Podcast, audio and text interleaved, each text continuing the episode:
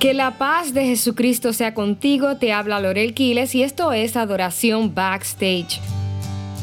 En la pasada edición hablamos de la dificultad que a veces tenemos para ser liderados por personas en la congregación que no están siendo coherentes con lo que predican y lo que viven. Y no es que esperamos perfección o que nos sintamos nosotros los perfectos, sino que esa falta constante de honestidad y carácter va a afectar nuestra confianza para sujetarnos. Como mencionáramos, es necesario que delante de esta situación nos mantengamos enfocados, sabiendo que la palabra de Dios siempre es viva, siempre es eficaz, que dentro del contexto de la adoración congregacional, el Espíritu de Dios se mueve haciendo prodigios y milagros a favor de su pueblo y que Dios también honra la fe de aquellos que recibimos su palabra, independientemente de quién la cante, quién la predica y quién la enseña. También dijimos que aunque la palabra de Dios siempre cumple su propósito, esto no significa que nos quita el peso de honrarla a aquellos que la ministramos o la enseñamos. Todo lo contrario, el peso es aún mayor. Por otro lado, exhortamos a que como el apóstol Pablo, tengamos siempre la actitud de alegrarnos de que el Evangelio sea anunciado independientemente de quién sea el instrumento. Que más bien procuremos nosotros autoevaluarnos y mantener una conciencia limpia, reconociendo que Cristo es digno de ser anunciado a pesar de nosotros y a pesar de los demás. Yo sé que este es un tema delicado, y que cada situación tiene su contexto, pero creo que es importante tratarlo porque es una realidad que la gran mayoría hemos vivido y hasta nos ha producido crisis de fe. Ahora, yo quiero completar este cuadro con la otra cara de la moneda. Y para esto quiero referirme a un evento importante que ocurrió luego de que Moisés sacara al pueblo de Egipto. Vamos a ir a Números capítulo 12, versículo del 1 al 2. Dice que Moisés había tomado por esposa a una egipcia, así que Miriam y Aarón empezaron a murmurar contra él por causa de ella. Decían, ¿acaso no ha hablado el Señor con otro que no sea Moisés? ¿No nos ha hablado también a nosotros? Y el Señor oyó sus murmuraciones. Fíjense que quienes estaban hablando de Moisés no era gente cualquiera del pueblo, eran sus hermanos, lo cual nos trae al contexto de la hermandad en la congregación. Siendo hermanos, comenzaron a murmurar contra su líder. ¿Y por qué?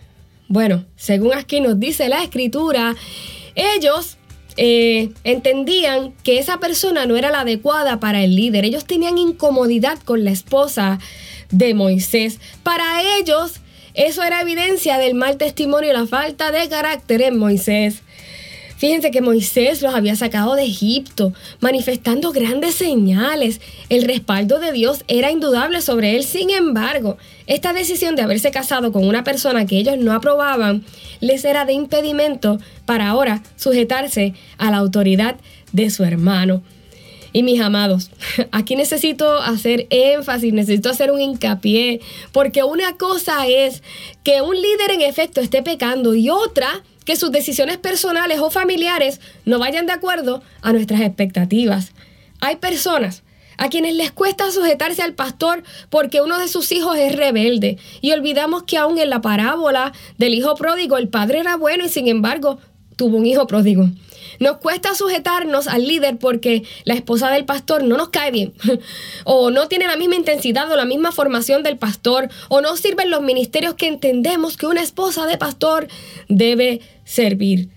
Te recuerdo a esta amiga que estaba triste y algo frustrada porque varias personas en la congregación le habían comentado que ella debía pensar en, en estar y servir a tiempo completo junto a su esposo en el pastorado. Ella es neumóloga pediátrica, una especialización que no, es muy común y no encontramos fácilmente en todos los hospitales. Ella ama su profesión y sobre todo porque se trata de devolver el aliento a niños con problemas o condiciones respiratorias. Ella había aceptado ese empleo en acuerdo con su esposo.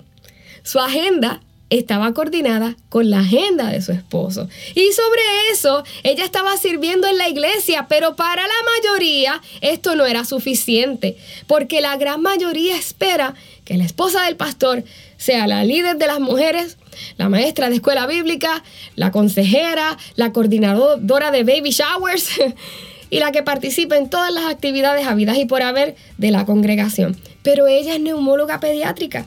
Su púlpito, amados hermanos, es el hospital y sus ovejitas son esos niñitos que llegan para que alguien les ayude a respirar bien. Otra vez, las expectativas, amados hermanos del pueblo, respecto a la familia pastoral, si somos honestos, pueden dictar en lo insensato y a veces hasta en lo cruel, al punto de pedir un becerro de oro y ponernos de mal humor si no, no, no nos dan eso. Y también al punto de poner a nuestros hermanos en contienda. Pero miren lo que dice Números capítulo 12 del 6 al 10. Y el Señor les habló. Escuchen lo que les voy a decir. Si hubiera profetas entre ustedes, yo el Señor me revelaría en visiones, les hablaría en sueños, pero no con mi siervo Moisés. De toda mi casa, Él es en quien yo confío. Yo le hablo a Él cara a cara, con claridad y no con acertijos. Él ve al Señor como es. Entonces, ¿por qué no tuvieron temor de criticar a mi siervo Moisés? El Señor estaba muy enojado con ellos y se fue. Cuando la nube dejó de estar encima del tabernáculo, allí estaba Miriam con su piel tan blanca como la nieve, leprosa. Si el juicio de Dios es más pesado para aquellos que enseñan su palabra, también más pesadas serán delante de él las críticas y la murmuración contra sus siervos. Así que debemos tener muchísimo cuidado. La lepra es una condición que daña los nervios y los tejidos y nos insensibiliza al tacto.